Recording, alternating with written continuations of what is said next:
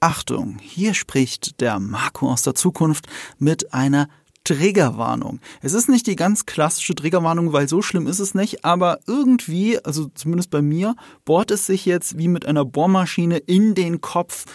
Jetzt, wo ich es aus der Zukunft sprechend halt weiß. Also, ich muss euch warnen. Ich habe vor 20 Jahren in der Schule irgendwann das Wort, das englische Wort für Mittwoch gelernt.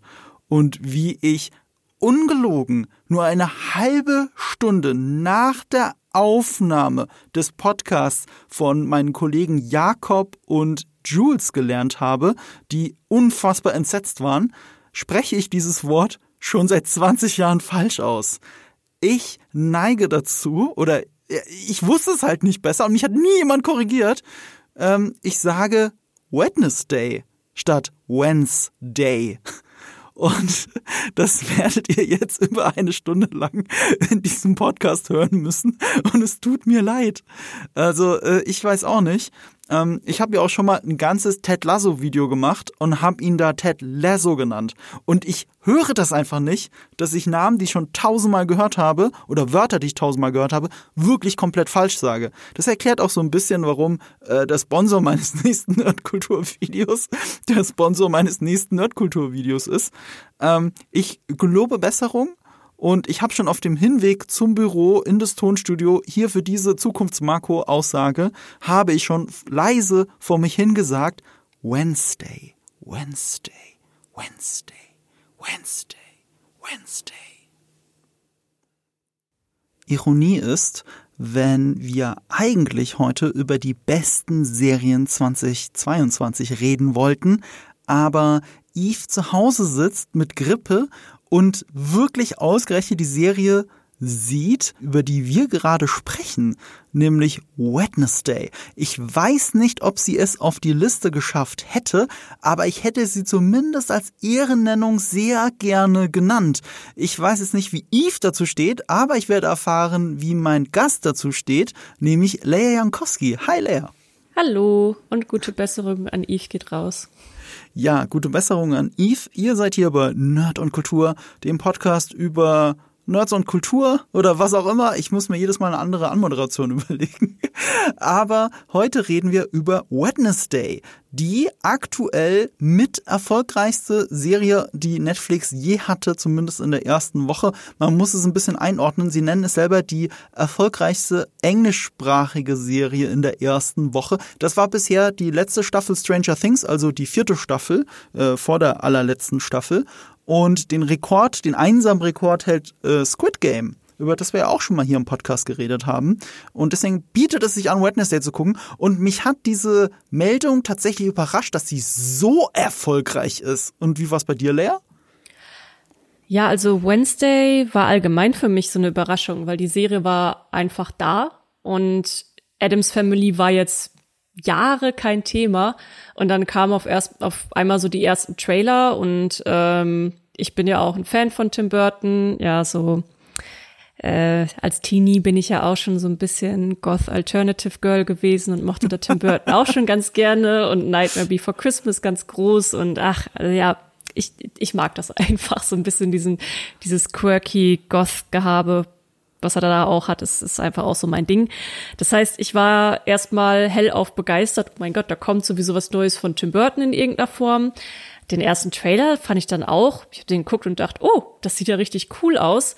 Und dann beim Gucken war es auch einfach eine Überraschung, weil so nach der ersten Folge dachte ich, ha, das macht überraschend viel Spaß.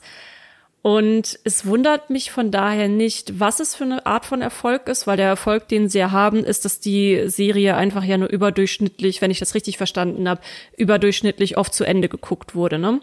Also überdurchschnittlich viele Stunden einfach geschaut wurde. Ja. Ähm, damit meinen sie auch wirklich zu Ende geschaut. Also ja. ich kann es dir sogar an Zahlen sagen, weil ich den Artikel ja gerade auf habe. Ähm, es sind über 341 Millionen Stunden in der ersten Woche gewesen. Und das ist etwas mehr eben als Stranger Things, die vierte Staffel. Äh, trotzdem immer noch weit unter Squid Game, weil Squid Game war so ein Riesenerfolg war. Das sind äh, fast 200 Millionen mehr, also 570 Millionen Stunden.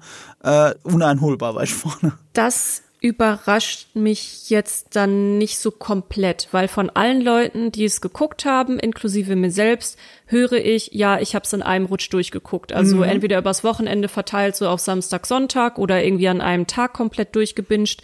Und so ging es mir auch. Und das, obwohl es ja nicht mal irgendwie super krasse Cliffhanger in der Serie oder so gab. Ich finde auch, wenn du so über Netflix dann rüber scrollst und dann hast du auch dieses Plakat mit ihr ähm, sie hat ja einfach auch eine starke Ausstrahlung, so die Figur, du siehst die und die fällt irgendwie auf, die fällt dir sofort ins Auge. Also man wird erstmal neugierig, wenn man auch dieses Poster alleine sieht.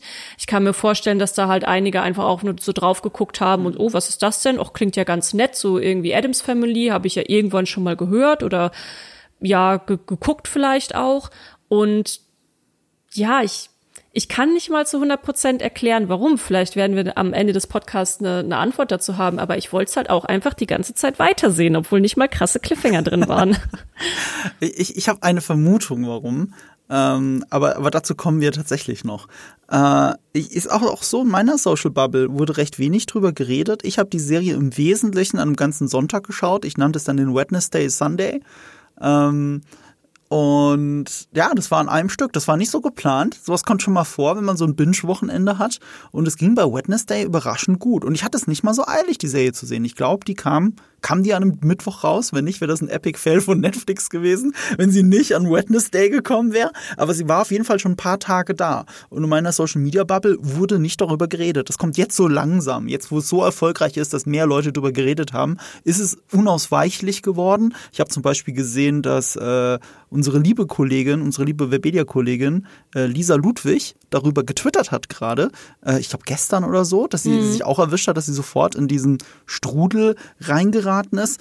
Ich, ich habe die Serie auch erst seit dem Trailer so ein bisschen im Auge gehabt und ich fand's nett und oh, Tim Burton macht eine Serie, das ist ja mal was. Aber ich, ich wäre da jetzt nicht so super heiß drauf gewesen.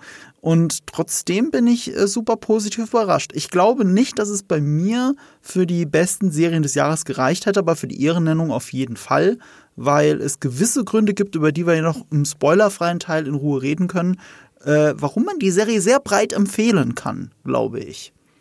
Ja, ich glaube, Mund-zu-Mund-Propaganda hat da auch viel mit reingespielt. Ich war, ich habe auch schon so vielen Leuten das jetzt einfach empfohlen. Also Familie, Freunde und so einfach geschrieben mit, hey, ich habe Wednesday geguckt und das macht so viel Spaß. Und ich glaube, das gefällt auch einem sehr breiten Schlag an Menschen da, ähm, da ich mir dich ja als Hilfe reingeholt habe, und du warst schon öfter hier, deswegen habe ich mich schon auf eine Vorstellung verzichtet, aber äh, zapfen wir doch mal deine Fähigkeiten als Chefredakteurin der Meine MMO an oh oh. und äh, und ich frage dich einfach mal direkt, was und wer ist Wednesday überhaupt? Also was ist Wednesday die Serie und wer ist Wednesday als Person? Ich weiß gerade nicht, was das mit meiner Expertise als Chefredakteurin von meinem MMO zu tun hat. Ich bin gerade. Ich, ich glaube, ich, ich, ich gehe bei guten Redakteuren immer davon aus, dass sie in der Lage sind, aus dem Stand, aus dem Ärmel geschüttelt, eine Inhaltsangabe zu machen, die ich nicht vorbereitet Ach habe. Ach so, ja gut. Inhaltsangaben, ja, sowas habe ich nicht so viel geschrieben bisher im Leben.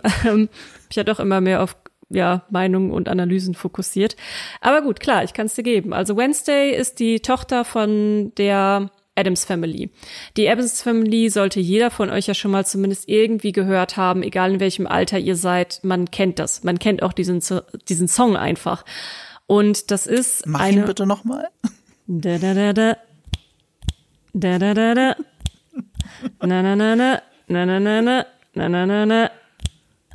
Haben wir vermutlich alle schon mal irgendwie gehört. Ja. Gehört zur Adams Family. Und das ist ein gab es als Serie und als Filme. Ich glaube zwei Stück. Und das ist einfach eine Familie, die immer sehr besonders war, also so während äh, auch gerade für für Amerika sehr besonders, weil sie ist das, was man bezeichnen würde als eine totale Goth-Familie.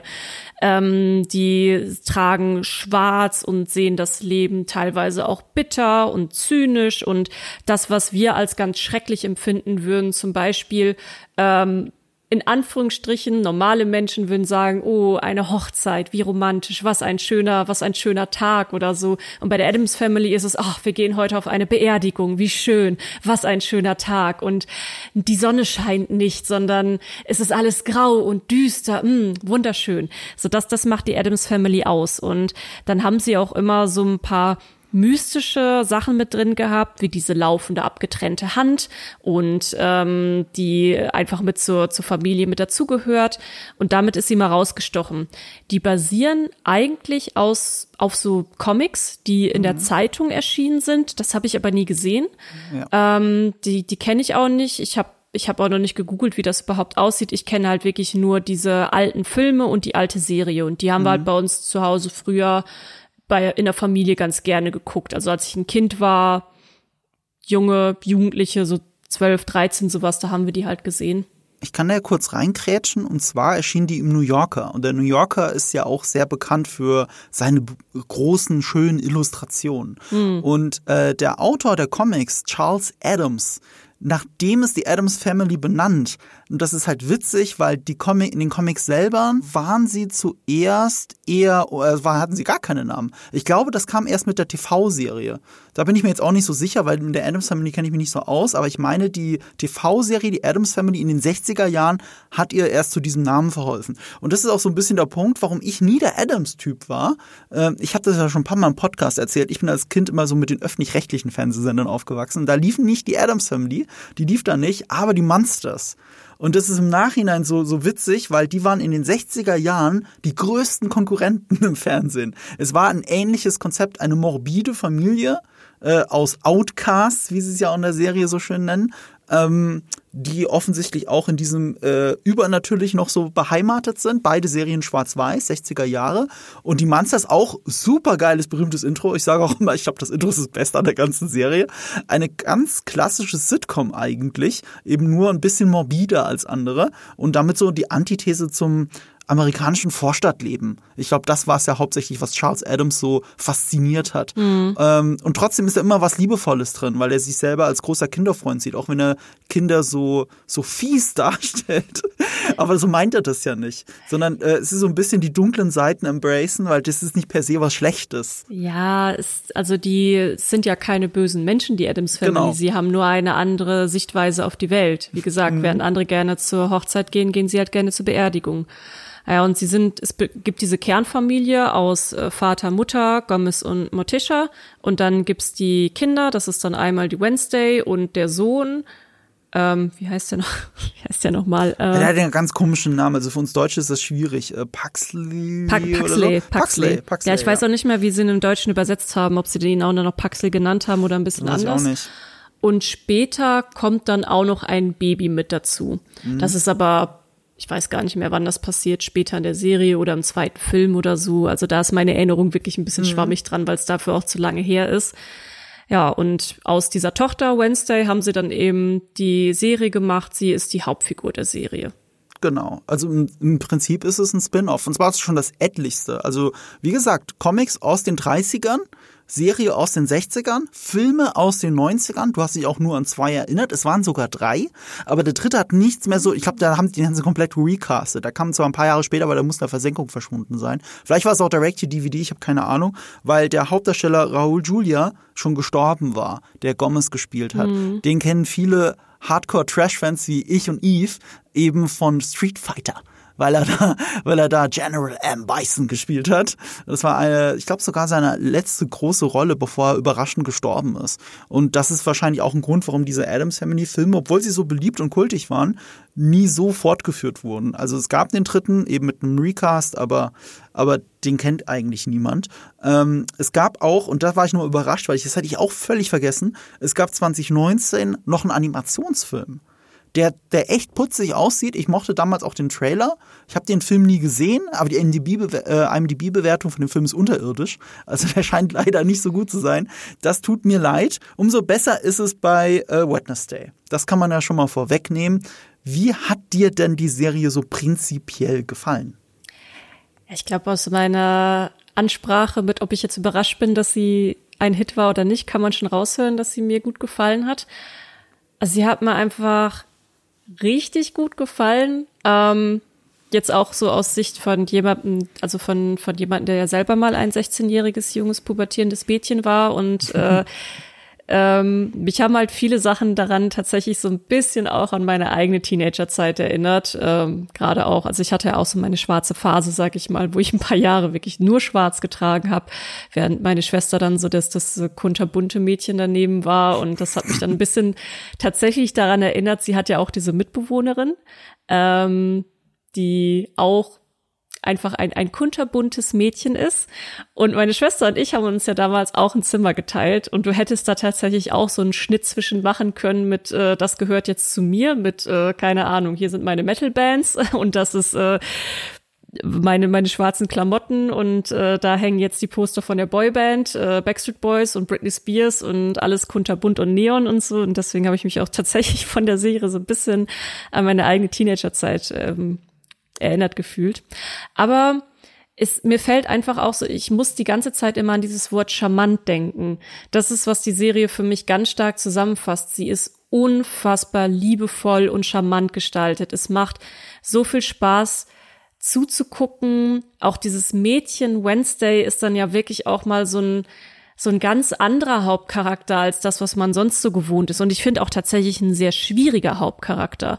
Denn Wednesday ist ja auch jemand, in den Originalen ist sie unfassbar sadistisch. Richtig, richtig, richtig böse sadistisch. Und das haben sie für die Serie ja schon so ein bisschen runtergeschraubt, weil du kannst ja auch nicht einen, einen Hauptcharakter haben, der irgendwie immer manipulativ ist, immer irgendwie nur sein eigenes Wohl sieht und äh, ständig sadistisch ist und gleichzeitig irgendwie für diese Person sein. Und ich finde diese Balance, das ist, das haben sie sehr gut hinbekommen, dass du irgendwie, du siehst, sie ist manipulativ und sadistisch, mhm. aber auf einem Level, dass trotzdem was Liebevolles durchkommt und so. Und das gilt aber irgendwie für alle Charaktere. Ich finde alle Charaktere charmant, alle irgendwie haben was, ja, also mir hat's gut gefallen. Das war eine lange Antwort für mir hat's gut gefallen. Ja, ja. Sie haben das sehr clever gedreht, weil dieses, das, was du sagst, dieses Manipulative, das haben sie einfach in die Richtung gedreht, dass sie hier als Detektivin agiert. Es gibt immer einen übergeordneten Mystery-Plot und äh, für viele Detektive, wie bei Sherlock Holmes, rechtfertigen ja manchmal äh, die Gründe die Mittel. So, und ähm, die, die Mittel, die Gründe, nee, ist ja egal. Auf, je, auf jeden Fall, ähm, es ist auf jeden, es ist auf jeden Fall ein Spruchwort, äh, ein Sprichwort, das ich mal wieder komplett falsch sage. Ähm, es rechtfertigen die, nee, warte mal, ich weiß es doch. Es rechtfertigen die Mittel die Gründe? Nein. Der Mittel heiligt den Zweck? Der, ja, das sowieso. Ich sollte lieber ein anderes Sprichwort nehmen. ich ähm, weiß gerade auch nicht ganz genau, auf welches du hinaus möchtest. es ist auch, ist auch wurscht. Es geht, es geht ja wirklich darum, ähm, dass sie immer noch dieses Manipulative hat und teils auch dieses Sadistische, aber eben nicht gerichtet gegen Personen, die es nicht verdient haben, wenn man, wenn man so, wenn man so ausdrücken möchte. Und auch da sind sie ein bisschen geschickt, weil sie eben äh, Mobbing in der Schule aufgreifen, aber auch zum Mobbing gehören zwei Seiten. Warum mobbt jemand überhaupt? Ähm, und, und das sind Sachen, das sind Mysterien, denen auch auf den Grund gegangen wird. Und, äh, und weil es eben diesen übergeordneten Detektivplot gibt, der das natürlich auch sehr spannend macht, dass du dran bleibst, weil du willst ja wissen, wie es ausgeht. Selbst wenn du ahnst, wie es ausgeht, willst du es trotzdem mal gesehen haben. Ähm, und das ist ein sehr cleverer Weg, um das so ein bisschen umzudrehen. Man, man, ich meine, selbst die allererste Szene von ihr spielt ja mit diesem Image. Ja, spielt mit damit, dass sie eigentlich immer ihren Bruder terrorisiert der wird aber terrorisiert, das sieht man auch schon im Trailer. Und sie schlägt auf unheimlich sadistische Weise zurück. Und alles fühlt sich dann deswegen richtig an. Es, es, spricht, es schwimmt aber mit, dass sie als Begründung sagt, niemand terrorisiert meinen Bruder außer mir selbst. Klassisches Geschwisterdenken, ja. sie, sie negieren nicht, was man schon wusste von ihr. Mhm. Das negieren sie nicht. Im Gegenteil, sie, ich glaube, sie, sie, sie, sie, sie ehren es sogar, weil in einer Rolle Christina Ritchie besetzt ist, die in der Original Adams Family im, äh, in den 90er Jahren eben Wednesday gespielt hat. Ja.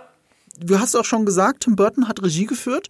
Tim Burton hat, und das ist ein, das ist ein wichtiger Punkt, den man für die Review ich glaube, man spürt ihn schon. Ich wusste ihn, deswegen weiß ich nicht, wie sehr es mich beeinflusst, aber ich finde, man merkt es der Serie an. Tim Burton hat bei vier der acht Folgen Regie geführt, bei den mhm. vier ersten. Und ich würde wirklich stark behaupten, das ist, das sind auch die inszenatorisch, nur inszenatorisch, auch vier besten Folgen mit Abstand. Also man merkt einfach, dass Tim Burton hier sein volles Repertoire raushaut. Äh, die Musik von Danny Elfman, die dann noch beigesteuert wurde. Es ist alles perfekt auf die Musik geschnitten, inszeniert. Diese symmetrischen Bilder, die er teilweise benutzt. Und, und das hat so ein Pacing, wie so ein ganz typischer Tim Burton-Film. Auch äh, vor allem einer der besseren, aber auch einer der neueren. Also nicht so die ganz alten Tim Burton-Filme. Die haben ja nochmal ein bisschen anderen Stil. Tim Burton hat sich ja, ich sag mal, weiterentwickelt. Äh, mich hat es sehr an Dark Shadows erinnert der auch übrigens mit einem Teenager-Mädchen spielt und mit Werwölfen zu tun hat und sowas. Es ist relativ ähnlich. Und Dark Shadows basiert auch, glaube ich, auf einer alten Serie tatsächlich. Mhm. Also, also die Parallelen sind sehr, sehr, sehr groß. Und daran hat es mich stark erinnert. Und in den ersten vier Folgen merkt man da schon so eine gewisse Diskrepanz. Es liegt aber auch noch an was anderem. Da hat sich nämlich die Darstellerin Jenna Ortega hat sich äh, dazu in Interviews geäußert, ohne jetzt Vorwürfe an die anderen Regisseure machen zu wollen. Ähm, aber sie meinte, da gab es eben diese grundsätzlich unterschiedliche Auffassung, wie Wednesday interpretiert werden sollte von den drei Regisseuren.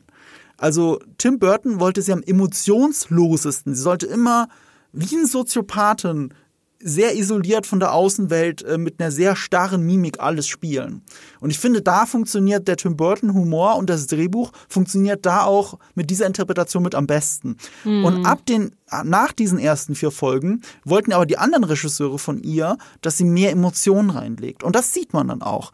Ich möchte behaupten, es passt trotzdem zur Story, dass sie mehr Emotionen zeigt aber so diese inszenatorische Diskrepanz und dass äh, Ortega selber sagt, das war so ein stressiger Dreh. Also sie hat äh, wenig Vorbereitungszeit gehabt, wenig Rehearsals und hat in der Zeit, die sie hatte, in jeder freien Sekunde Cello gelernt, tanzen gelernt, fechten gelernt, alles Mögliche gemacht, eigentlich wie die echte Wednesday. Und und das hat ihr so ein bisschen die Sicherheit genommen, die Figur so zu spielen, wie sie es gerne gehabt hätte. Meinte aber auch, trotzdem wäre Tim Burton als ausführender, Prozent, ausführender Produzent immer da gewesen, wäre immer der Felsen der Brandung für sie gewesen. Sie hätte sich immer an dem orientiert, was er dann zu ihr gesagt hat.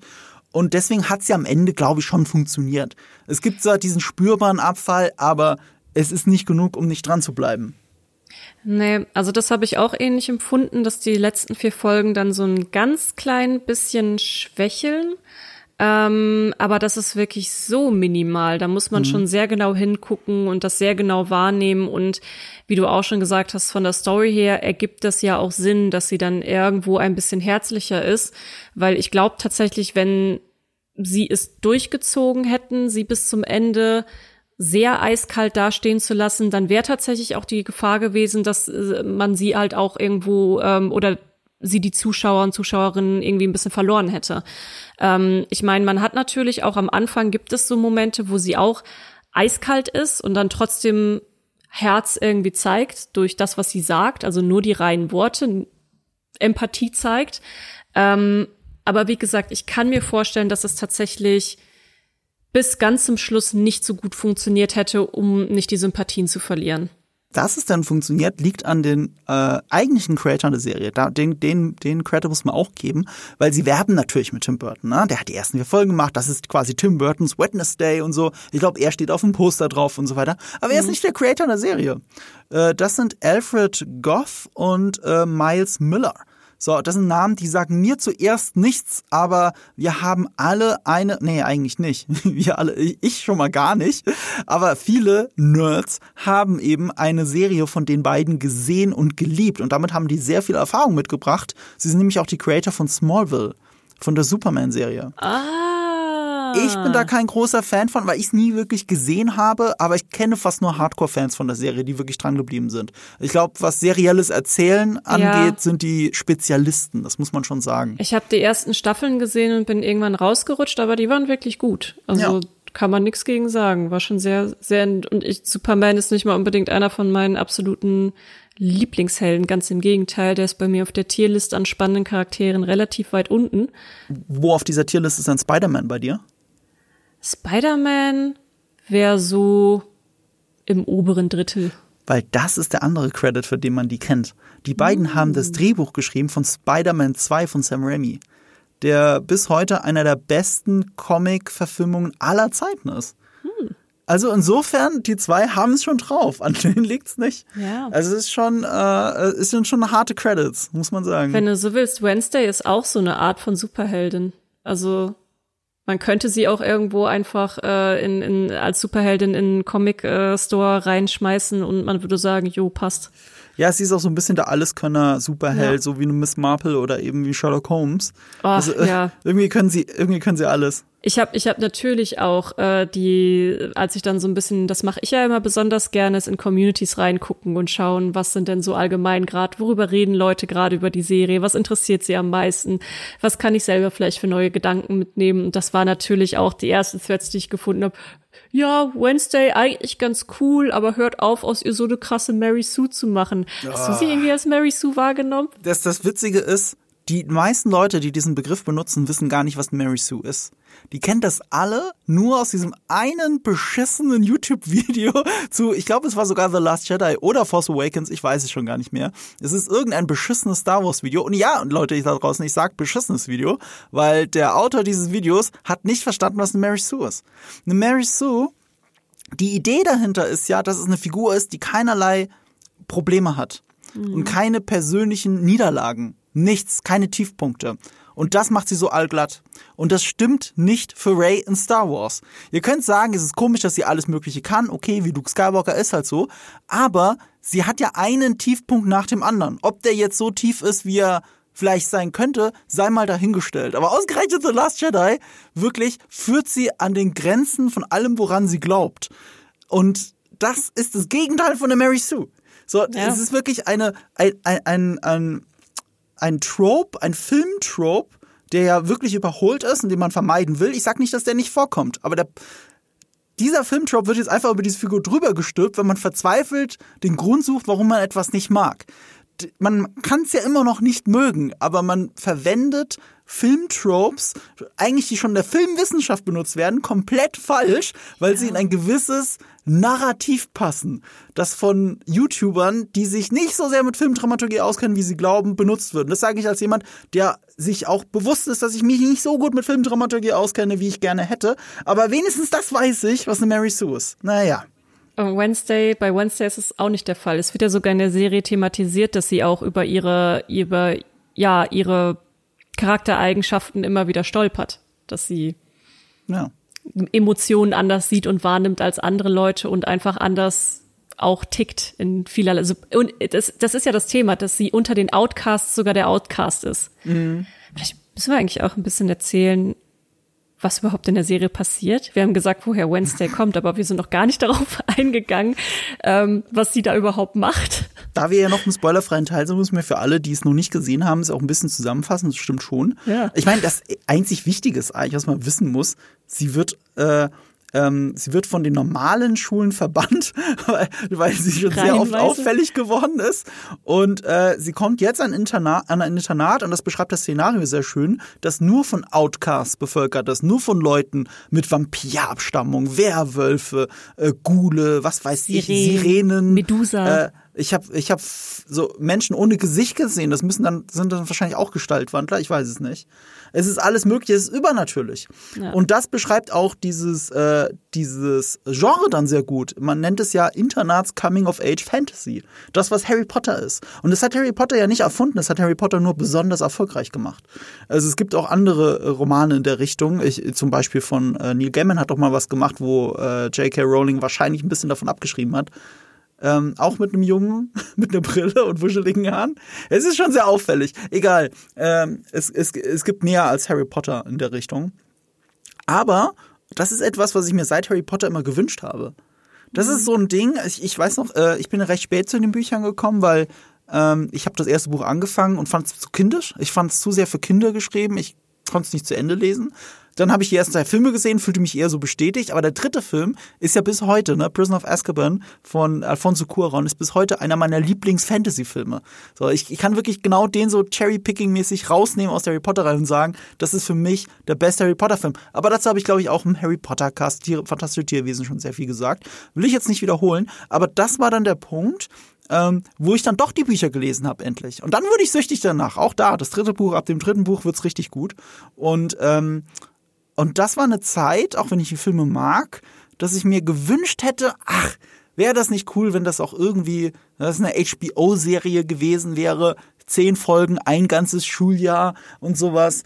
Und ich meine, die Zeit kann man sich in Filmen halt nicht nehmen. Ich glaube, das ist auch ein Grund, warum mir der dritte so gefällt, weil er, weil er nicht so sehr mit diesem Schuljahr-Syndrom spielt, sondern sich mehr wie ein Film versteht und auch so gepaced ist wie ein Film. Mm. Ähm, was aber auch der Vorteil von den anderen Filmen ist. Man kann sich auch ein bisschen mehr drin verlieren. Ne? Aber das dritte und Buch ist auch eins von den besten. Es ist eins der besten, aber die dritte Verfilmung weicht auch mit am meisten ab von, von der Vorlage, weil, ja. sie, weil sie weiß, dass sie ein Film ist und kein Buch. So und so sind beide Sachen einfach genial.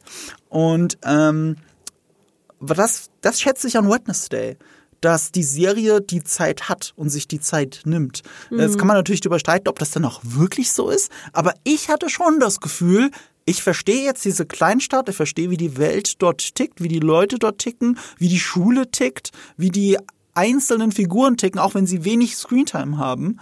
Ähm, ich fühlte mich auf einmal sehr wohl in dieser Welt. Was ich bei Wednesday auf jeden Fall ziemlich cool auch fand, ist, dass es nicht extra erklärt wurde oder hinterfragt werden musste. Ja. Ich meine, wenn wir jetzt den Vergleich bei Harry Potter schon haben, da hast mhm. du ja auch die Ebene mit, ja, wir sind eigentlich alle Muggel und wir, da gibt's noch diese versteckte Welt. Das ist ja auch cool. Ist auch cool zu sagen, es gibt eine versteckte Welt und äh, die Zauberer und Hexen und so bewahren uns davor, das zu sehen, weil wir damit nicht klarkommen würden oder was weiß ich.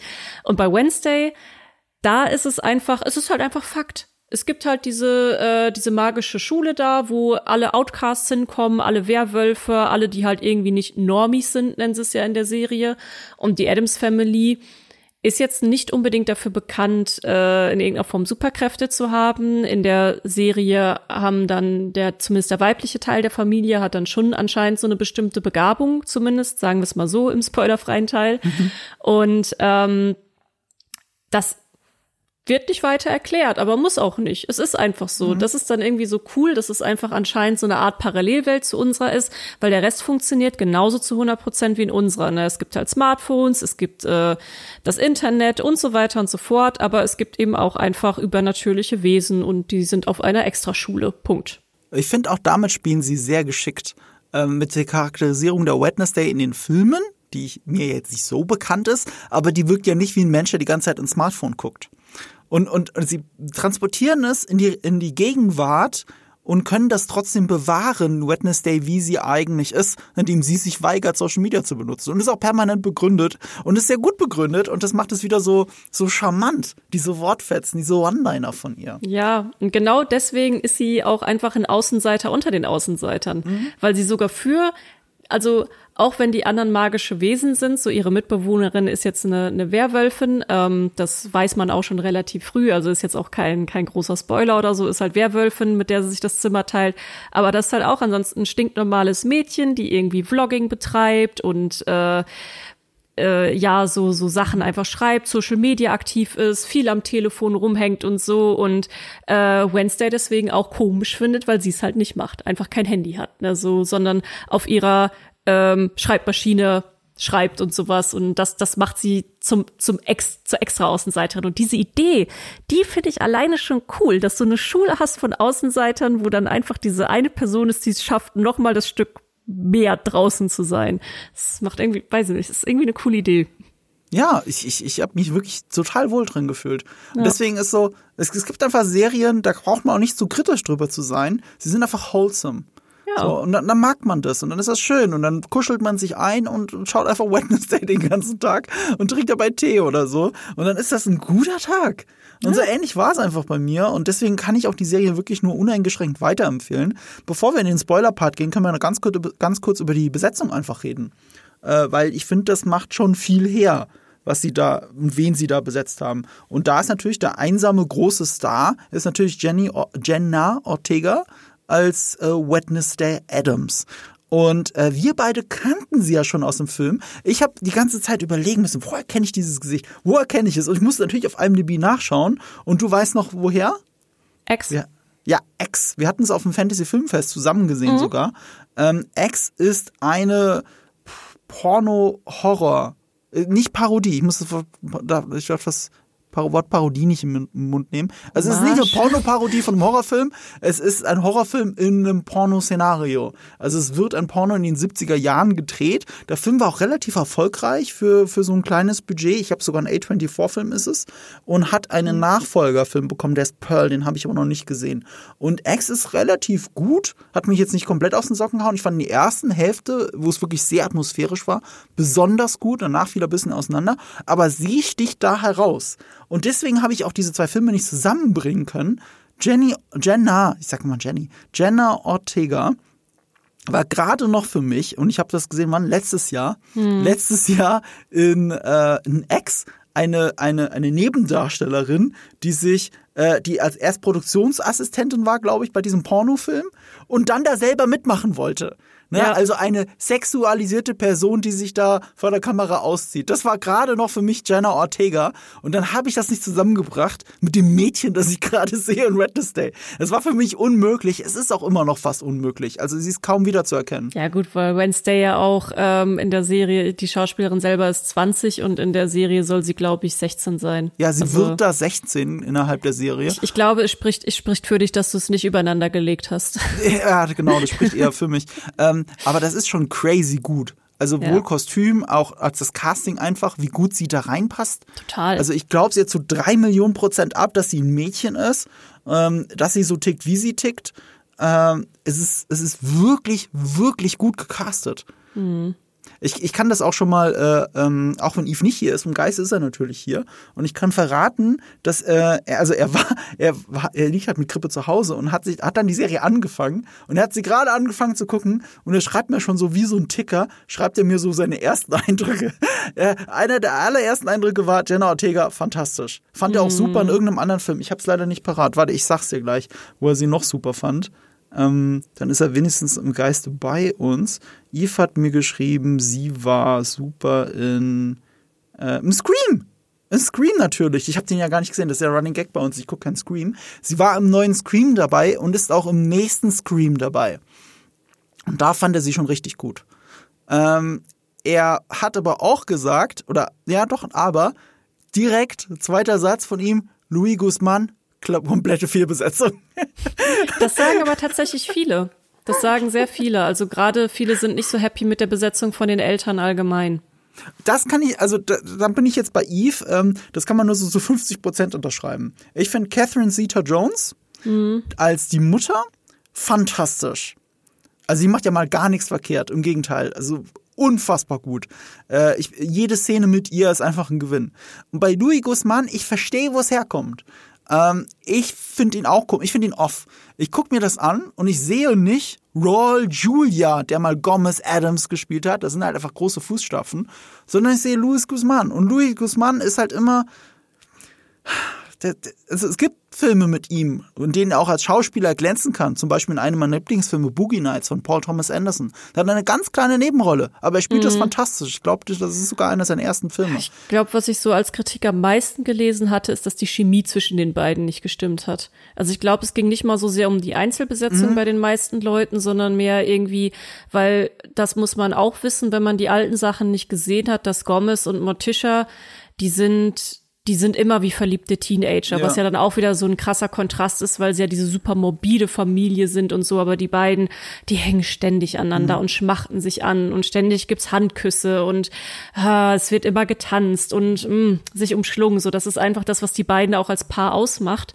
Und ähm, das haben sie ja hier auch umgesetzt, dass sie sich ständig anschmachten, aber viele haben es den beiden dann dieses, dieses ständige Anschmachten nicht abgekauft. Hm, ja, ich fand's schon witzig, wie sie das gemacht haben. Aber das Ding ist halt, ich sehe Louis Guzman und ich denke an Louis Guzman. Es gibt Rollen, mhm. in denen das nicht so ist, aber es gibt eben auch Rollen, da spielt er sich irgendwie selbst. Und er ist ja auch eine Ikone. Ähm, ich musste noch mal dran denken, woher, warum, also zwei Sachen, warum er für mich eben auch eine Ikone ist, einfach als Mensch. Das eine ist, äh, es gibt der diesen geilen Song von Duck Sauce, Barbara Streisand. Also du weißt sofort, was ich meine, ne? Mhm. Barbara Streisand. Ja, ja. Ne? Und ähm, davon gibt es eine Louis Guzman-Version. Also auch wirklich mit komplett mit Video, 10 Millionen Views auf YouTube und mehr. Es gibt mehrere Uploads. Diese Version ist mir nie aus dem Kopf, aus dem Kopf gegangen.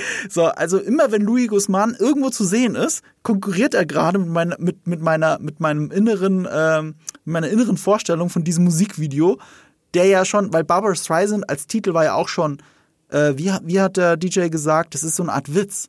Einfach einen Namen nehmen, der äh, eigentlich nichts mit allem zu tun hat und hier auch die einzige Textzeile ist und, und gerade das ist der Witz daran, dass man einfach einen Namen nimmt. Und Louis Guzman war perfekt für dieses virale Video, in dem dann ganz viele Leute, auch Justin Bieber und so, einfach auf ihn zeigen, so Louis Guzman. Weil er mhm. einfach Louis Guzman ist, ne? So, man kennt ihn.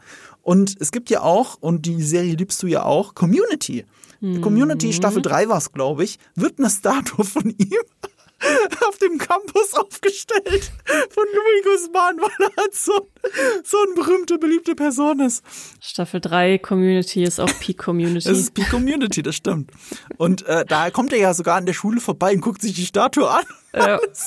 Und, und äh, ich habe dazu auch einen schönen äh, Interviewausschnitt gesehen, in dem Louis Guzman erzählt, dass er selber überrascht war, wie er dann angerufen wurde, damals von den Russo Brothers, die ja dann Avengers Endgame und so gemacht haben und eben Community äh, sehr viele Folgen gedreht haben. Die haben ihn angerufen und gefragt, ob er bereit wäre, dabei Community mitzumachen und dann würden jemand vorbeischicken, der eine Statue von ihm macht. Er so, was? Eine Statue? und sie haben dann den Deal getroffen, immer wenn man ihn sieht in Community, ne? Immer. Selbst wenn es nur der wie hat er gesagt, der Ellbogen von ihm ist im Bild, kurz vor, im Vorbeilaufen. Immer wenn man ihn sieht, kriegt er Geld. Und da war Louis Guzman sehr stolz drauf, dass er mit dieses Statue dauerhaft bezahlt wird. Wow. Das finde ich einfach herrlich. Also wenn, wenn ist, der Community-Film ist ja schon angekündigt. Und wenn der kommt und wenn da eine Louis Guzman-Statue zu sehen ist, dann wisst ihr Bescheid. Er kriegt er Geld kriegt dafür. Geld. Nicht schlecht. Das ist ja, das ist ja in den USA sogar ein Geschäftskonzept. Ähm, das habe ich mal im Studium noch erfahren. Ich weiß nicht, wie es heutzutage ist. Mit Streamingrechten sieht es wahrscheinlich anders aus. Aber es gibt Berufsstatisten. Es gibt Männer, Schauspieler, die nur damit Geld verdienen, dass sie bei Star Trek als Extras rumlaufen.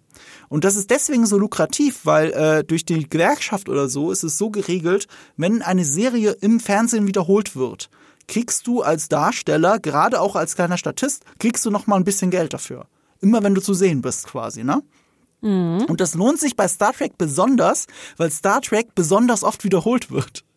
Deswegen gibt es oder gab es Extras, die sich ähm, darauf spezialisiert haben, immer bei Star Trek aufzutauchen. Immer als Alien im Hintergrund. Fuck egal. Einfach nur, um ein dauerhaftes Einkommen zu haben als Schauspieler, was ja in den USA nicht so leicht ist. Und das ist schon, faszinierend. Und irgendwie ist Louis Guzman das für mich. Und, und das ist so ein bisschen der Punkt. Ich kaufe ihm da die Rolle nicht ab. Dafür ist es zu parodistisch gemacht. Ja, ich verstehe die Idee dahinter, weil ähm, ich hatte dann gelesen, dass Tim Burton wohl gerne eher die Figur haben wollte wie bei den Comic-Strips.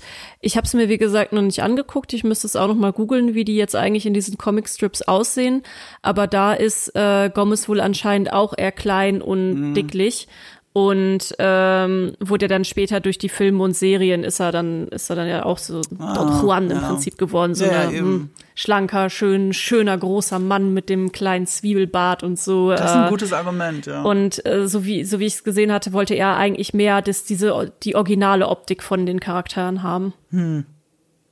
ja das ist ein gutes Argument. Ich bin nur immer noch der Meinung ähm, er versinkt halt nicht so in der Rolle. Ich, ich sehe nicht die Rolle, ich sehe ihn. Es mag ja. auch an mir liegen, das ist mir klar, aber es reißt mich schon ein bisschen raus und dass es bei anderen Leuten auch so ist, bei so einem Kultschauspieler. Ich meine, da kann er ja auch wenig dafür, aber er spielt auch wenig dagegen an, finde ich. Ähm, weißt du, äh, wenn ich jetzt gerade an den sleeken äh, Gomez denken muss, an Roy Julia. Ich habe mhm. gerade kurz in meinem Kopf durchgegangen, welchen lateinamerikanischen Schauspieler hätte ich dann in der Rolle besetzt? Und da bin ich jetzt auch einfallslos, aber ich sag's jetzt einfach. Äh, Tony Dalton. Lalo Salamanca. Ja, ich habe auch gerade an Tony Dalton Wie gedacht. geil wäre der gewesen? der hätte tatsächlich perfekt gepasst. Oder? Der hätte tatsächlich, also wenn man wirklich so den, den Filmcast hätte nachmachen wollen, dann ja. Aber gut, wenn dann halt der Wunsch war, man geht mehr auf die Comicstrips, dann. Ja, also ich bin einfach generell der Meinung, Tony Dalton aus, ähm, der Lalo, Lalo Salamanca spielt in Better Call Saul, der kann alles spielen, der, der sollte viel mehr für irgendwas besetzt werden. Ich will die nie wieder loswerden. Eigentlich sieht er ja in, in Better Call Saul sieht er sogar schon fast aus wie Gomez teilweise. Ja, vor eben. Allem, vor allem, wenn er auch flirty wird. Ja, ich würde sogar sagen, seine Rolle in Hawkeye war schon so ein bisschen Gomez. Ja, stimmt. Also diese, dieser Grinse-Typ, der eine ganz merkwürdige Beziehung, die wirklich auf Liebe basiert, mit der, mit der Frau hat.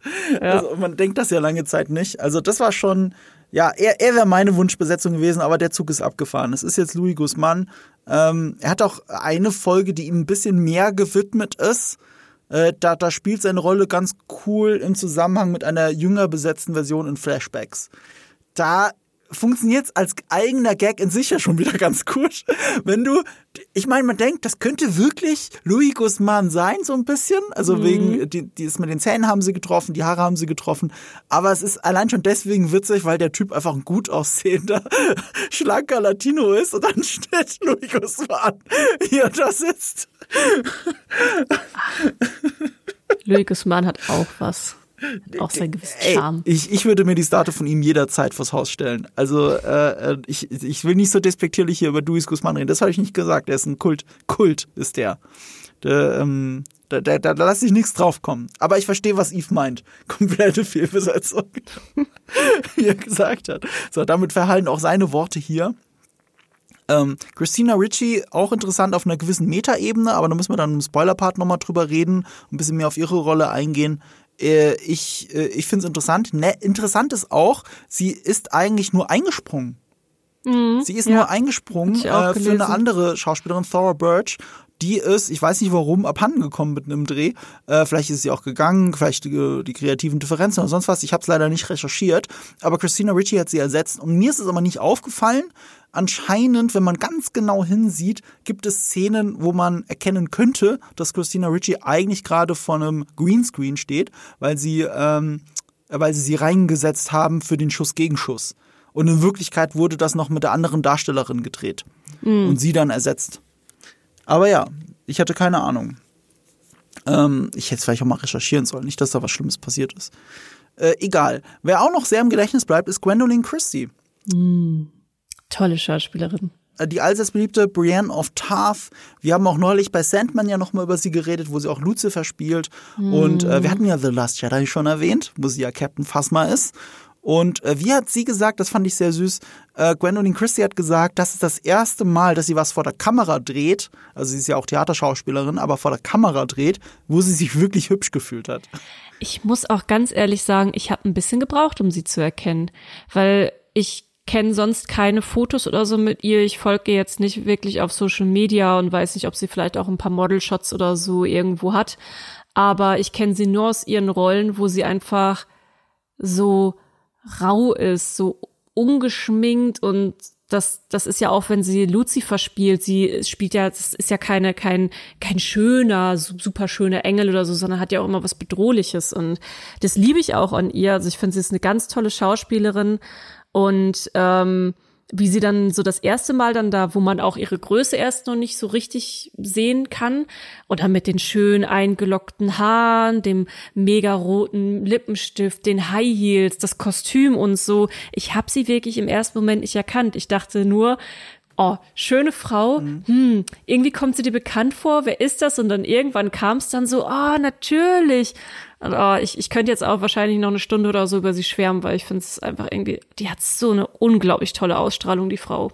Sie hat auch wirklich tolle Kostüme da drin, muss man sagen. Ja. Also ich muss ihr auch widersprechen. Ich finde, dass Gwendolyn Christie immer toll aussieht, egal in welcher ja. Rolle. Auch als Lucifer mit dieser merkwürdigen Frisur oder als Brienne of Tarth, einfach dieser coolen Ritterrüstung. Ich finde sie immer cool. Ähm, aber sie selber hat sich hier nur wirklich hübsch gefühlt. Und äh, es war auch so, ich meine, das war ja sogar ein Running Gag, weil Brienne of Tarth so, so hässlich beschrieben wird im Buch. Und es wird ja auch in der Serie so gespielt, als sei sie unglaublich hässlich. Aber da ist schon eine gewisse Diskrepanz, weil sie sieht schon sehr cool aus. Ich sag nur, the tall one still here? so, so ein Gag. Es gibt ein, das muss man sagen. Ich finde die, äh, äh, die, die Creator von Game of Thrones haben das quasi aus dem Buch so ein bisschen umgedreht, indem sie da eine Figur reingeschrieben haben, äh, die jetzt offensichtlich eine Affection für sie hat. Und das ja. war, das war wirklich eine gute Idee. Das war, ist es wirklich einer meiner Lieblings-Running Gags in dieser Serie. Ja. Auch wenn er super platt ist, dass äh, Thor Giant, wie heißt er nochmal? Äh, Giants Bane, ähm, ich komme auf den Vornamen gerade nicht, aber äh, Torment, Torment Giants Bane. Äh, er muss sie ja nur anschauen. Ja. das war schon gut. ja, ich lieb's. Ähm, ja, Aber auch nochmal ein Fun Fact, wenn wir noch bei den Darstellerinnen sind, mhm. weil ich liebe ja einfach Kontraste über alles. Und mir ist schon sehr hart aufgefallen, immer wenn sie und Wednesday gegenüberstanden, ähm, dann ist da einfach dieser, dieser Kontrast riesig zwischen ihren Größen. Und dann habe ich einfach mal gegoogelt, weil ich jetzt mal neugierig war, weil ich wusste es gar nicht, wie groß ist die Frau eigentlich. Und äh, Gwendolyn Christie ist 1,90 Meter tatsächlich. Mhm. Und ähm, Jenna Ortega, also Wednesday, die ist 1,55. Und wenn die beiden nebeneinander stehen, dann auch in, in der Serie, dann siehst du diesen ganz krassen Unterschied. Und das macht dann auch eine ganz besondere Dynamik zwischen den beiden, gerade wenn sie auch ihre verbalen Kämpfe miteinander haben. Also es ist ein sehr faszinierendes Bild, einfach die beiden nebeneinander zu sehen. Mhm. Und sie, äh, Gwendolyn Christie trägt hier auch sehr oft hochhackige Schuhe. Ja gut, mit ihren Heils ist sie wahrscheinlich in der Serie zwei Meter. Teilweise siehst du, wie sie gerade so durch die Tür geht. Also wie sie ja. wirklich sich so, so ducken muss, wenn du genau hinschaust.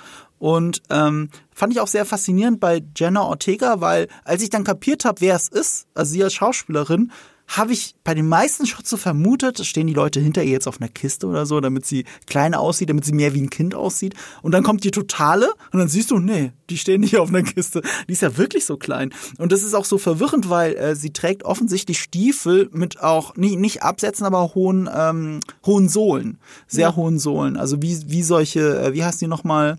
Äh, nicht Dockers. Sowas ähnliches, sowas ähnliches wie Doc Martens, aber dann Doc mit Martens. Äh, Doc Martens haben ein bisschen flachere Sohlen, aber es gibt eben auch, das sind auch so typische ja, Boots, die du, die du einfach aus der mhm. Gothic-Szene kennst, ne, also. Ja, mit, aber sehr hohen Sohn halt, ne? Genau. Und, und das ist schon auffällig, also immer wenn sie rennt und so. Und trotzdem ist sie so viel kleiner als alle anderen. Und das kam mir in, in Exits gar nicht so vor.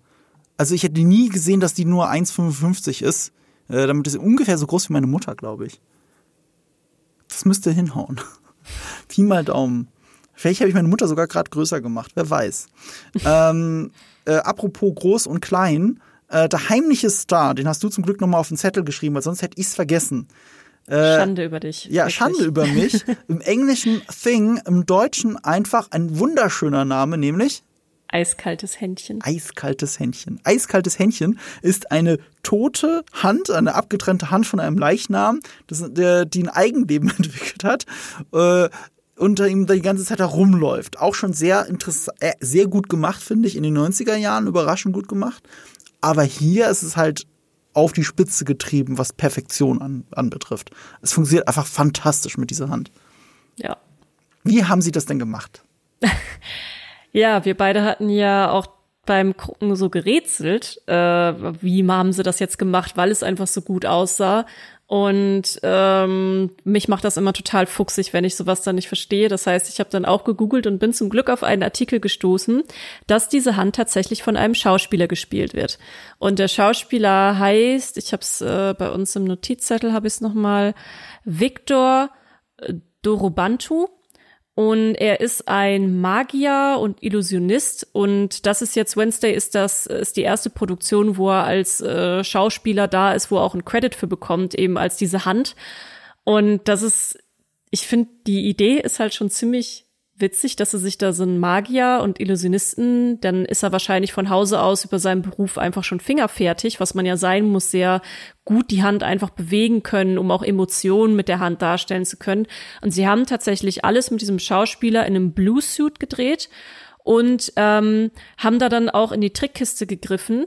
Äh, da ist dann auch nichts irgendwie groß, dass er woanders was dreht und dann die Hand irgendwo rein retuschiert wird. Nein, er ist wirklich die ganze Zeit am Set anwesend. Und dann haben sie in dem Artikel dann auch noch ähm, im Interview erklärt, dass sie ihn teilweise dann auch von der Decke gehängt haben, damit er an bestimmte Sachen drehen kann oder ihn in der Wand versteckt haben und äh, solche Geschichten. Und haben auch gesagt, dass sie sich dann teilweise schon gefühlt haben wie in der Muppet Show, mhm. nur wegen dieser Hand für, für die Tricktechnik, die sie da mhm. auf einmal anwenden mussten. Aber ich hab's gecallt. Ich hab's dir gesagt, ich hab's gecallt. Das ist ein echter Schauspieler. Das ist nicht animiert. Das siehst du, wie perfekt es gemacht ist. Das ist für eine geile Mimik und so. Und es hat mich dann auch nicht gewundert, als du mir gesagt hast, dass er eigentlich Magier ist, weil das ja. sind ja wirklich die, also was, was Geschicklichkeit mit Händen angeht, einfach die besten. Und äh, da muss ich auch an diesen alten David Bowie-Film denken, Labyrinth oder Magier, die das mit den Kugeln ja, gemacht Glaskugeln, hat. ja.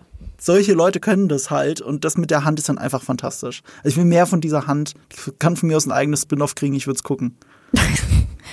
The Thing Original, äh, Origins. Obwohl von ihm würde ich gar keine Origin Story haben wollen. Das ist viel cooler, wenn es halt einfach ein Fakt ist, dass diese Hand, dass, dass diese tote Hand lebendig ist und darum rennt. Ja, aber ich würde gerne den Tagesablauf von so einer Hand sehen, wie sie morgens aufwacht, sich fertig macht, sich ein bisschen putzt, sich eincremt. Sie haben ja sogar drüber ja, geredet. Es gab ja auch Gags. Ja, weißt du doch, äh, von ihrer Mitbewohnerin, dass die beiden noch Make-up-Blogs folgen und sich Tipps geben für perfekte Hautpflege. Da ist ein bisschen eitel, diese Hand. Diese Hand ist fantastisch. Also wirklich heimlicher Star. Ähm, okay, also ihr hört schon raus, also alle, die es bis jetzt immer noch nicht gesehen haben, holt's bitte nach. Alle, die mittendrin aufgehört haben, weil sie dachten, nur die Tim Burton-Folgen sind gut, guckt weiter. Wir reden jetzt über das, was in den anderen vier Folgen passiert, nämlich äh, über die Spoiler dieser Serie, weil das hat's ja durchaus als eine Mystery-Serie. Deswegen Achtung, Spoiler-Alarm. Ähm, eine Sache, die zwar für mich funktioniert, aber ich direkt gecallt habe und das hat mich geärgert, ich habe es zu früh gecallt. Mich würde echt interessieren, wie es euch da draußen geht. Ihr könnt es ja dann unter die Social Media Posts, könnt ihr es dann schreiben.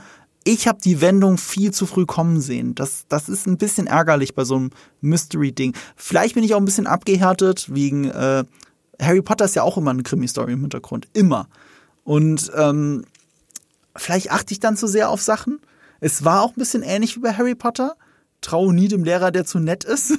Mhm. Äh, und ja, ich, ich habe mir dann schon mittendrin gedacht, okay, eure Metaebene ist, dass Christina Ritchie, ähm, die eben diese äh, äh, Pflanzenlehrerin, ich weiß gar nicht, wie ja, man das sagt, ja, Botanikerin, Botanikmäßig, ja. Ähm, dass sie natürlich die Böse ist, erstens, weil sie eh immer zu nett war und zufälligerweise immer da war, wo sie hätte sein müssen, wenn sie der Böse ist. Ähm, aber auch, weil es auf einer Metaebene vielleicht, vielleicht ein Kommentar ist, aber dadurch, dass sie nur eine Nachbesetzung ist, stimmt es wahrscheinlich gar nicht. Aber auf einer Metaebene kommt, kommt es mir vor wie ein Kommentar. Guck mal, wir haben eine neue Wednesday, deswegen muss die alte weichen. Oh, das, das passiert ja jetzt.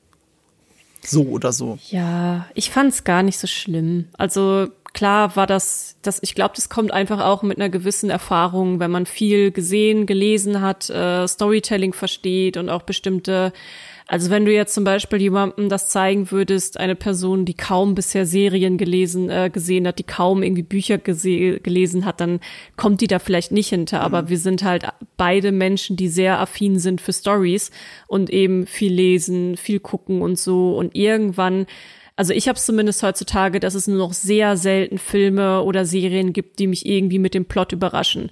Deswegen ist es mir auch teilweise gar nicht so wichtig, was der Plot ist. Es ist halt immer wichtiger, wie es ausgeführt ist und ob ich trotzdem Spaß daran habe, auch wenn ich weiß, worauf die Geschichte hinausläuft. Und äh, in dem Fall war es einfach so, ja, natürlich war das total klar. Das hat, da waren mehrere Alarmglocken, die irgendwie mhm. geleuchtet haben, die du gerade aufgezählt hast, aber es war mir Wumpe, weil es hat trotzdem Spaß gemacht. Ja, es macht trotzdem Spaß, aber es hätte schon weniger plump sein können, um eine Spannung da zu behalten. Die Spannung kam für mich mehr aus dem Punkt heraus, wer ist der Hyde? Wer ist der quasi Werwolf, muss man sagen? Wer ja. ist es denn? Weil das konnte nicht sie sein. So, und dann hatte ich aber auch sofort die intuitiv richtige Antwort darauf, in dem Moment als, äh, wie heißt er nochmal? Tyler? Äh, ich glaube, ja, auf jeden Fall der Typ, in den sie sich auch so ein bisschen verknallt. Ja, genau. Als der unten um Hilfe ruft und du warst halt bei der Kamera nicht bei ihm, so dieser alte inszenatorische Trick. Dann habe ich aber gedacht, nee, Marco, wahrscheinlich doch nicht. Guck mal, er ist ja verletzt worden und so. Nee, es wird schon, er wird schon nicht sein, das wäre zu. Aber dann war es doch, und das muss ich sagen, ist schon eine coole Wendung. So ist es jetzt nicht. Ich, ich finde, sie hätte nur äh, ja, also wenn das mit, mit Christina Ritchie nicht so klar gewesen wäre, dann hätte es besser für mich funktioniert. Als Story funktioniert es ja trotzdem für mich. Ja. Das macht ja auch viel mit der Figur. Das ist ja manchmal wichtiger als der eigentliche Twist, sondern was macht der Twist mit den Figuren? Ja. So wie Fight Club, ne? Der Fight Club Twist, äh, Fight Club Twist ist nicht so geil, weil du ihn nicht kommen siehst. Er ist so geil, weil alles, was bisher passiert ist, in ein anderes Licht drückt und alles, was bisher passiert ist mit den Figuren, auch nochmal eine neue Beziehung herstellt weil es das verändert. Deswegen ist der Twist so geil. Ja. Nicht, weil du ihn nicht kommen gesehen hast. Wenn es nur darum geht, äh, gegen, gegen, gehen würde, dass du ihn nicht kommen siehst, dann ist es leicht zu machen. Kein, keine Hinweise streuen und so und ganz ja. viele Ablenkungen.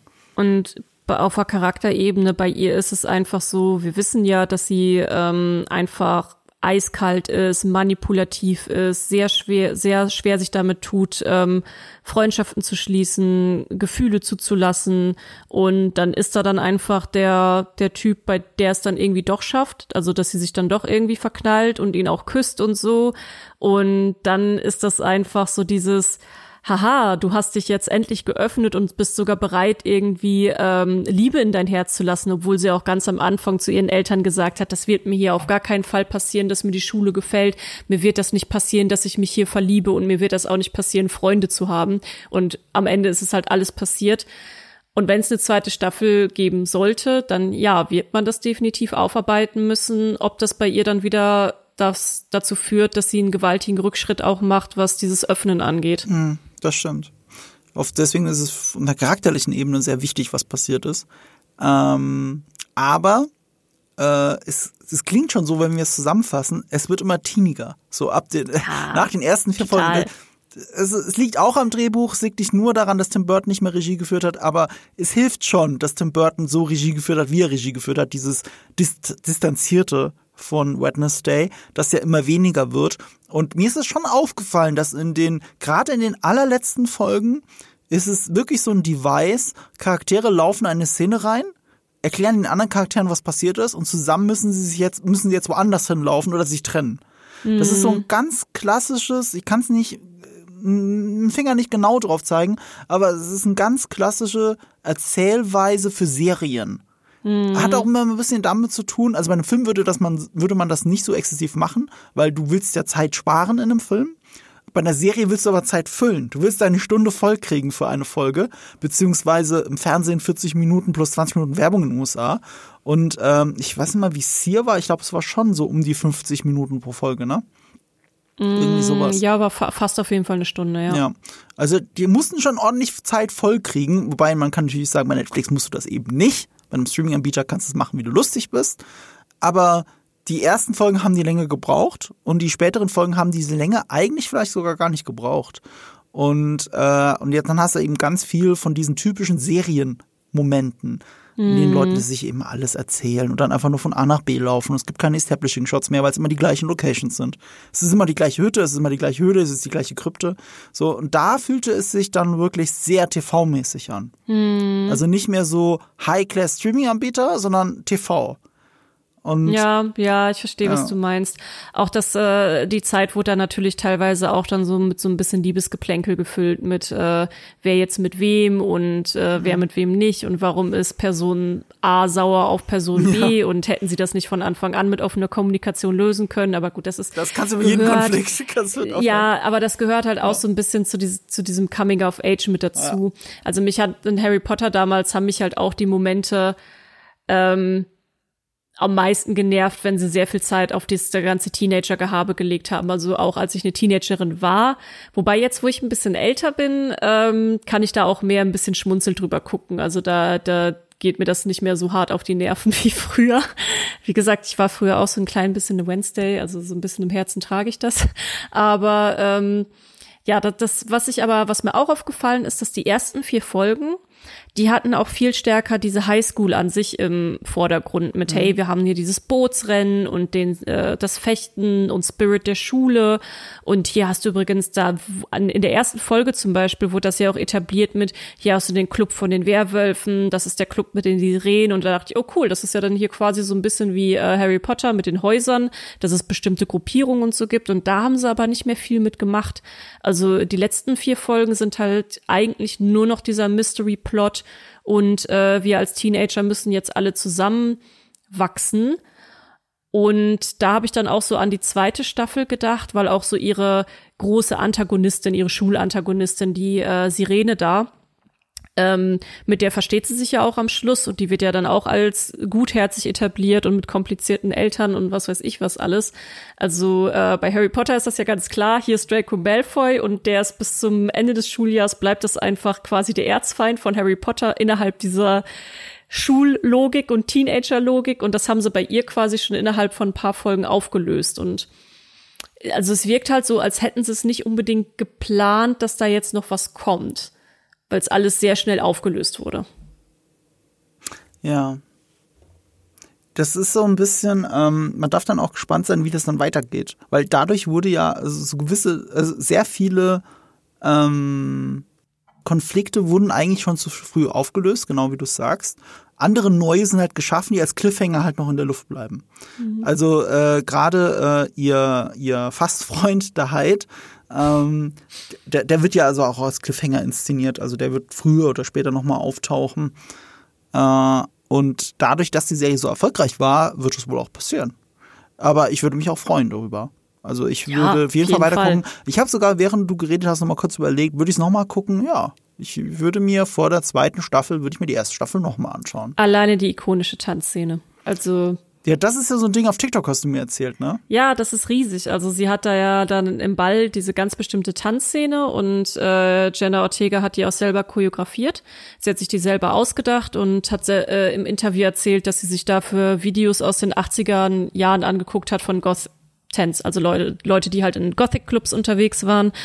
Und da gibt's ja auch ganz bestimmte Arten zu tanzen und äh, da hat sie halt viel rausgenommen und das dann miteinander kombiniert. Und dieser Tanz, der ist unglaublich beliebt gerade auf Social mhm. Media. Mhm. Also auf Twitter geht das halt auch hoch und runter, ja, der Wednesday Dance, aber vor allem eben auch auf TikTok, größte Videoplattform aktuell.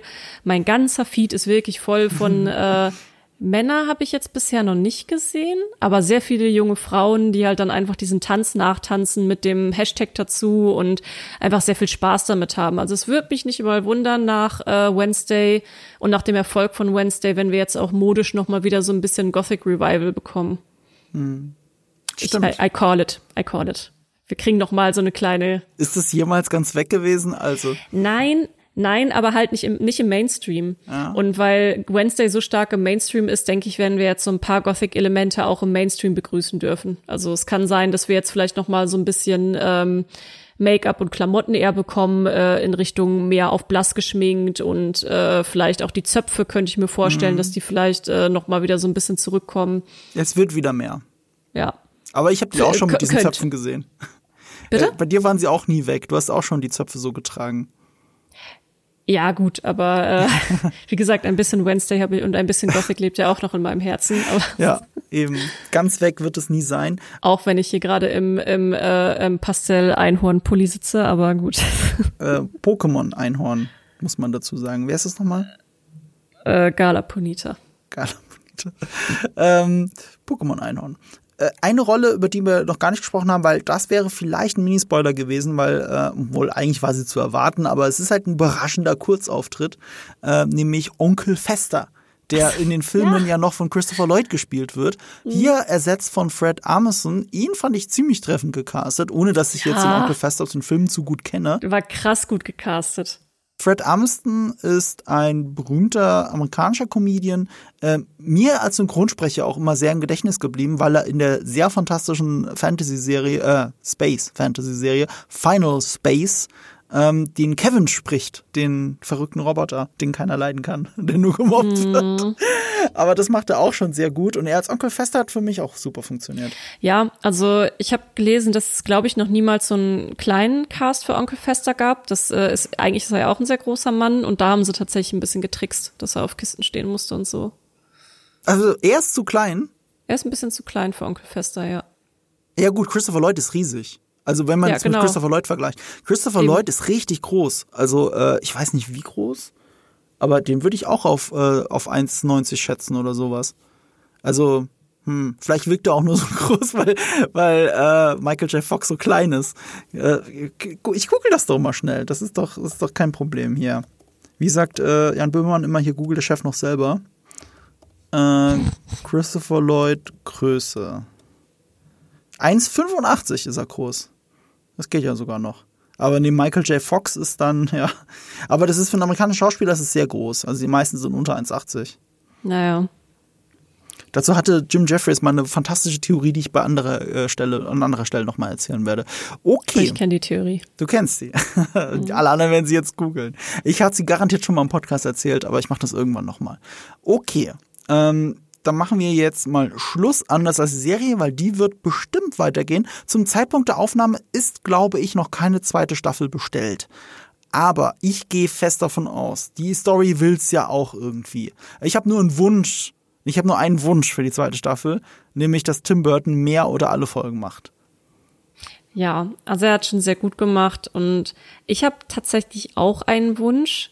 Ich würde mir wünschen, dass sie tatsächlich ein bisschen mehr von dem Highschool-Leben noch zeigen. Ja. Also das, wo du sagst, dass es dich vielleicht so in den Harry Potter-Filmen äh, dann ein bisschen ab, äh, von der Story an sich abgelenkt hat, auch von der Mystery-Story oder so, aber genau das mag ich eigentlich. Also ich würde schon noch mal gerne mehr von Club Sirene und Club Ah. äh, Werwolf und so sehen wollen und auch dieses Bootsrennen. Mir hat das wirklich gut Ah. gefallen. Mir hat das sehr viel Spaß gemacht, dieses Bootsrennen zu sehen und die Rivalität Ah. auch zwischen den einzelnen Schülern und Schülerinnen. Also da hätte ich gerne mehr von. Und ich würde mir schon ein bisschen wünschen, einfach, dass die Direktorin wieder von den Toten aufersteht. Sie werde ich sehr vermissen. Ach stimmt, darüber haben wir gar nicht geredet, aber ja, äh, verstehe ich. Und da, da hatte ich auch zu dir gemeint, das ist auch so ein Harry Potter Element. Du brauchst den einen Lehrerposten, den du jedes Jahr neu besetzen kannst, um die Dynamik frisch und spannend zu halten. Ja, aber ich werde die Direktorin trotzdem vermissen. Natürlich. Ah, Die Ähm, einfach so eine tolle Figur. Aber jetzt, wo du sagst, auch das, ne? Also ich glaube, Unterricht spielte in der zweiten Hälfte der Serie gar keine Rolle mehr. Gar nicht. Das war wirklich nur noch das Mystery. Ja, aber in den ersten vier halt schon. Sie Ja. lernt die Schule kennen, sie ficht, sie sie ist beim Bogenschießen, das sind alles nur kleine Elemente, aber, aber das war das, was ich gemeint habe mit, da, da fühlt es sich für mich so an, als würden sie sich für die Welt schon die Zeit nehmen, die sich Harry Potter nicht genommen hat. ja. Aber in, den, in der zweiten Hälfte, in den zweiten vier Folgen machen sie das tatsächlich nicht. Ja, und das würde ich mir für eine zweite Staffel einfach wünschen. Wieder Guter so ein Punkt. bisschen mehr von dem Schulalltag und so. Äh, gerne auch nochmal diese, diese Art von Bootsrennen, so ein Turnier. Vielleicht dann nächstes, beim nächsten Mal ein großes Fechtturnier, wofür sie dann trainieren müssen. Oder was weiß ich, da kann man ja echt super viel machen. Ähm, vor allem fand ich es ja auch cool, dass Schummeln aktiv erlaubt war bei diesem Bootsrennen. Das fand ich total, fand ich eine super witzige Idee einfach. Ja, okay, wir sind eine Schule von dunklen Kreaturen und so. Natürlich ist Schummeln bei uns erlaubt. Das, das, das, das, das würde ich einfach da gerne mehr von. Ja, stimmt. Das sind so diese kleinen Elemente, die echt super waren. Das stimmt. Da würde ich gerne mehr von sehen. Ja, die haben die Welt auf jeden Fall schön ausgebaut. Das fand ich schon. Und, äh, und deswegen ist es ein großer Gewinn. Äh, wir werden, wenn eine zweite Staffel kommen sollte, dann werden wir auch noch mal zusammen drüber reden, oder Lea? Wenn ich nochmal eingeladen werde, sofort. Ja, aber dann ist das ich war bestimmt wieder meine gesund. Einladung. Ich hoffe, Eve ist dann Ja, aber ich kann ja trotzdem dabei sein und kann dann davon Ja. berichten, äh, wie blöd er Louis, Louis Guzman in der Rolle fand oder was auch immer. Ja, vielleicht recasten sie ja nochmal. Nee, bitte nicht, aber, aber das wäre komisch, ne? Aber Ja, klar. Ich bleib dabei. Wir haben einen Riesenfehler gemacht. Tony Dalton wäre so geil gewesen in dieser Rolle. Holy Ja. shit. Naja, gut. Äh, es ist vorbei. Äh, wenn ihr das nicht verpassen wollt, wenn wir nochmal drüber reden oder nicht verpassen wollt, wie wir doch noch irgendwann, wenn Eve wieder da ist, über die besten Serien 2022 reden, dann müsst ihr uns natürlich abonnieren, ihr müsst wieder einschalten. Und jetzt muss ich kurz überlegen, naja, man kann dich ja auch irgendwo hören. Ähm, können wir das an der Stelle weiterempfehlen oder ist das immer noch äh, nur als Teaser im Raum? Es bleibt im Moment noch ein Teaser. Es wird bald eine Ankündigung geben für diejenigen, die vielleicht auch den Meine MMO Podcast gefolgt haben und sehnsüchtig auf das Update warten. Es hat einen Grund, warum das Update gerade auf sich warten lässt und äh, es entsteht da gerade was Neues. So viel kann ich anteasern und es dauert jetzt tatsächlich nicht mehr lange, bis wir es kommunizieren werden. Es fehlen nur noch so ein paar ganz kleine Vorbereitungen, ähm, bis wir alles kommunizieren können, was wir gerne schon kommunizieren möchten und dann wird es da bald auf jeden Fall wieder was geben. Ähm, und ansonsten gibt es natürlich auch die Webseite, wo ich mich immer freue, wenn ihr die besucht. Äh, meine MMO, gute Gaming-Webseite. Und äh, da lest ihr auch ab und an mal Kolumnen von mir. Aber da mein MMO ja eine der größten Multiplayer-Webseiten Europas ist, muss ich dir das doch nicht mehr verlinken. Ich verlinke einfach deinen Letterbox-Account, wo du ja ab und zu auch Ah, ja, Filmreviews stimmt. äh, stehen Weil, lässt. weil wir schon in einem Filmpodcast sind, dann ja klar, dann äh, verlinkt mal mein Letterbox. Da schreibe ich auch ab und an mal was. Dann mache ich doch das. Und ich habe mir jetzt ein Ende spontan überlegt für, ähm, für diese Folge. Und ich glaube, es könnte kein besseres Ende sein, als einfach nur kurz anzustimmen, nämlich da, da. Da da da da. Da da da da. Da da da da. Da da da da.